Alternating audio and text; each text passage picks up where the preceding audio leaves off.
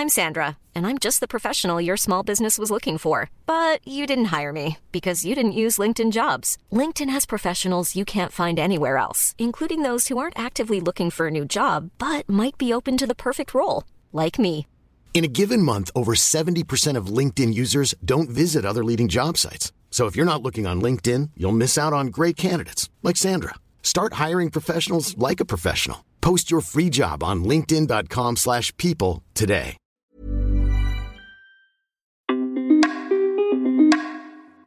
J'ai couché avec un couple et ça m'a fait tellement de bien.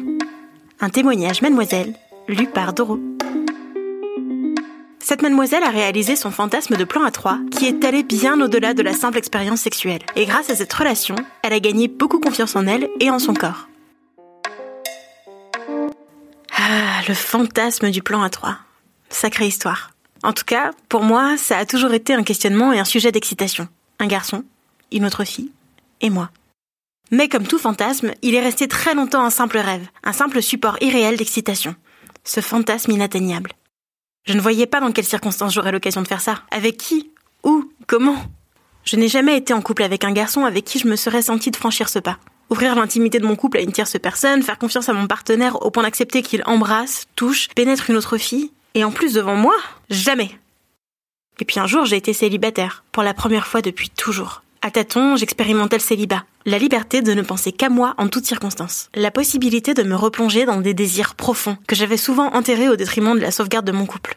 Et le fantasme du plan à trois devenait finalement réalisable, si j'en avais l'envie. Je ne suis pas une grande sociable, ni une grande fêtarde, ou en tout cas pas dans des lieux où j'étais susceptible de faire cette rencontre fortuite digne d'un film de Gaspard Noé. Alors j'ai décidé de profiter des outils que le fait de vivre au XXIe siècle met à disposition. Outils pratiques mais pas vraiment glamour, Tinder. En ouvrant mon profil aux mecs et aux meufs, je suis souvent tombée sur des profils de couples qui cherchaient une fille pour pimenter leur vie sexuelle. Mais qu'est-ce qu'il me semblait creepy? Je n'avais pas envie de me contenter d'être à moitié attirée par l'un ou par l'autre. Je n'avais pas envie de me contenter des premiers couples sur lesquels je suis tombée. Et surtout, j'avais peur de tomber sur un plan foireux et malsain qui me mettrait dans une position délicate et traumatisante. Alors, au bout de quelques mois à ne pas chercher très assidûment, j'ai complètement abandonné l'idée. Et puis, un soir d'ennui et de solitude, je suis tombée sur le profil de Joy et Alex, et je suis restée bloquée sur la photo. J'ai d'abord cru à un faux profil, tant leurs photos de couple étaient belles, mignonnes, attendrissantes. Contrairement à d'autres, ils n'avaient pas de photos à poil ou dévoilant leur corps, juste des photos normales d'eux et de complicité de couple. Dans leur longue description, ils expliquaient la raison de leur démarche. J'ai senti une envie de partage sincère, de nouer quelque chose au-delà du sexe. Une amitié, une complicité, quelqu'un pour passer des soirées tranquilles au coin du feu. Et pourquoi pas plus si affinité. Joy est bisexuelle et elle ressent le manque du féminin dans sa vie et sa sexualité. Alors c'est elle qui a fait cette proposition à Alex qui a fini par accepter. J'ai liké, ça a matché. Et puis s'en sont suivis plusieurs heures de discussion avec Joy. On a parlé de tout, de rien. Je ne me souviens plus de quoi exactement tellement ça m'a paru naturel. Mon excitation et ma curiosité étaient piquées. Au bout de quelques heures de conversation, elle m'a donné le numéro d'Alex en me disant que c'était pour qu'on fasse connaissance. Je me suis donc mise à parler à l'un et l'autre, dans deux conversations distinctes. J'avais l'impression tout d'un coup d'être un genre de friandise. Un cadeau encore tout emballé qui attire toutes les convoitises. On s'est échangé des photos, de plus en plus osées. J'étais encore en train de me demander si ce n'était pas un fake, tellement tout me semblait si parfait et irréel, et tant il et elle étaient bel et beaux. Et puis j'ai fini par former un groupe à trois, pour me rassurer moi-même, pour plus de transparence. Je ne voulais pas qu'on se cache quoi que ce soit. Je ne voulais pas que naisse le moindre doute sur mes intentions. Je voulais qu'ils aient confiance en moi et qu'on puisse tout se dire. Puis, après quelques semaines à discuter, à faire monter l'envie et le désir, je me suis lancée. Et je me suis retrouvée à la porte de leur maison un vendredi soir. C'était une grande maison dans un petit quartier résidentiel tranquille. Une grande maison pour un couple de jeunes de 24 et 27 ans qui provenaient d'un héritage. Avant de toquer à leur porte, je m'imaginais déjà enchaînée et séquestrée dans une cave jusqu'à la fin de mes jours. Mais à la seconde où Joy m'a ouvert la porte, tout le stress a disparu. Elle portait une combi short noire dévoilant son dos, avec des détails en dentelle. Elle avait ses longs cheveux châtains et lisses qui lui tombaient jusqu'en dessous des fesses. Alex était à la cuisine, il finissait de préparer un bon repas. Il sentait bon quand il est venu me faire la bise. Le feu brûlait dans la cheminée.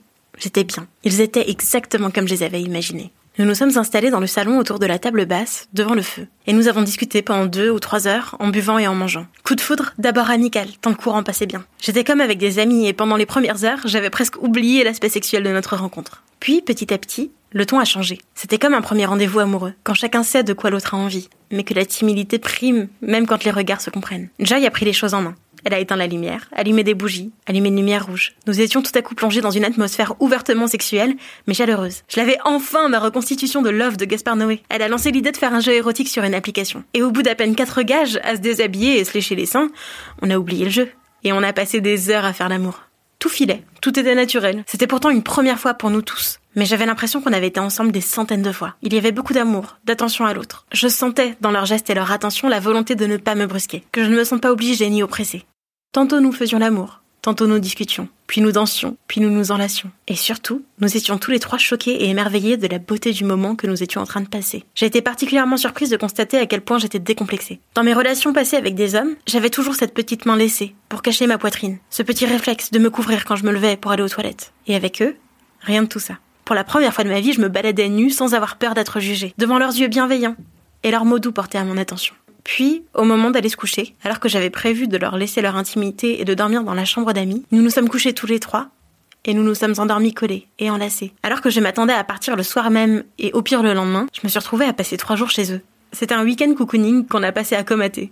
On est passé du lit au canapé, du canapé au lit, toujours enlacés, emmitouflés, et surtout toujours à trois, dans cet équilibre parfait. On a regardé des séries et des films, fait des siestes et mangé. On a refait une ou deux fois l'amour dans tout le week-end, mais pas plus. On a tout de suite noué une relation beaucoup plus que sexuelle, basée sur le partage et le dialogue, et ça nous allait. On a même passé une soirée à quatre avec ma meilleure amie, et à aucun moment ça n'a été étrange. Alors ça a duré quelques semaines, puis quelques mois. On se voyait dès qu'on pouvait. On prévoyait de partir en week-end, une fois on est sorti en soirée. J'étais exclusive. Pas parce qu'on en avait discuté, mais simplement parce que je ne me voyais pas aller voir ailleurs. J'avais peur que ce soit trop simple, trop morne, pas assez intense. Comment retourner dans une relation avec un homme après avoir connu cette intensité? Parfois, je m'imaginais pouvoir garder cette relation toute ma vie, emménager avec eux, être témoin de leur mariage et voir leur couple évoluer. Mais malgré tout, quand je rentrais chez moi, j'étais seule. Et passer de ce trouble à moi seule dans mon lit avait quelque chose d'assez violent certains soirs de la semaine. Je n'étais évidemment jamais complètement seule. Il y avait les petits messages et mon travail qui me prenaient énormément de temps. Et puis, petit à petit, un décalage s'est créé. Toute ma vie, je me suis demandé si j'étais hétéro ou bisexuelle. J'avais déjà eu une expérience avec une fille pendant le lycée, mais elle était trop étrange et anecdotique pour qu'elle me permette d'être fixée. J'ai toujours été assez ouverte d'esprit, j'ai toujours trouvé les femmes belles et sexy, mais je n'ai jamais su si je pouvais me projeter dans l'amour et la sexualité avec seulement une personne de sexe féminin. Et dans ma relation avec Joy et Alex, je me suis tout de suite rendu compte que mon rapport à lui et à elle était complètement différent. Je me suis rapidement rendu compte que ce qui m'excitait le plus dans toute notre relation, c'était lui. Lui quand il était avec elle, lui quand il était avec moi, lui quand il nous regardait, elle et moi. Pas parce que je l'aimais plus qu'elle, mais parce que je suis tout simplement hétérosexuelle. J'aimais la tendresse qu'elle m'apportait. J'aimais lui faire plaisir, la faire jouir. Mais j'avais besoin du masculin pour prendre tout mon plaisir. Et il était plus naturel pour moi d'être complice avec lui dans les moments autres que sexuels. Mais j'aimais Joy et j'aimais Alex. Et ça ne m'a jamais traversé l'esprit d'être avec l'un sans l'autre ou de préférer l'un à l'autre. Mais un jour, le doute s'est immiscé en Joy, et elle a ressenti ce décalage qu'elle a vécu comme une mise à l'écart. Heureusement, nous avions cette facilité à dialoguer, et je ne crois pas que Joy ait douté une seule seconde de ma sincérité. Elle avait tout de suite ressenti mon hétérosexualité, et donc elle savait que c'était ça qui commençait à pêcher. Alors on en a discuté, et de façon très synchronisée, nous avons décidé d'arrêter. Nous ne voulions pas d'une relation avec le moindre doute, avec la moindre hésitation. Le but n'était pas de faire souffrir quiconque, ni de créer des soucis dans leur couple. Alors la séparation s'est faite très en douceur, et très naturellement. Aujourd'hui, deux ans après, nous sommes toujours en contact. Joy et Alex ne sont aujourd'hui plus ensemble. Mais Joy et moi nous voyons régulièrement en toute amitié. Ma rencontre avec ce couple m'a changé à jamais. Et je pense que je les aimerai toute ma vie, tant ce qu'on a partagé était fort et particulier. Depuis, je me suis remise en couple avec mon ex et j'ai pu voir la différence de comportement entre nos vies sexuelles d'avant et notre vie sexuelle maintenant. Je me sens beaucoup mieux dans mon corps, dans l'affirmation de mes désirs. Plus de mains devant les seins. Plus de honte de quoi que ce soit. Et je pense que c'est le plus beau cadeau qu'il et elle m'ont donné. Ils m'ont aussi montré que c'était possible. Possible de partager son intimité dans la plus grande bienveillance et dans le plus grand respect pour nourrir sa propre vie de couple et pour partager un amour inconditionné. Aujourd'hui, je ne sais pas si je pourrais recommencer une aventure de ce type, avec la même place ou avec la place de femme dans un couple ouvert. Mais ce que je sais, c'est que ça fait maintenant partie de moi et que je suis extrêmement reconnaissante d'avoir pu vivre ça, d'avoir pu vivre ce fantasme qui s'est révélé plus beau que je n'aurais jamais pu l'imaginer et d'avoir partagé ça avec ces personnes-là.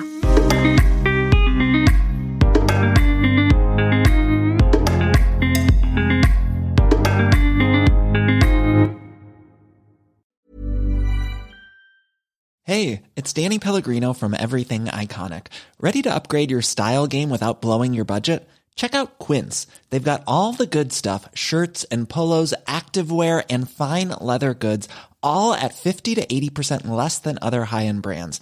And the best part? They're all about safe, ethical, and responsible manufacturing. Get that luxury vibe without the luxury price tag. Hit up quince.com slash upgrade for free shipping and 365 day returns on your next order. That's quince.com slash upgrade.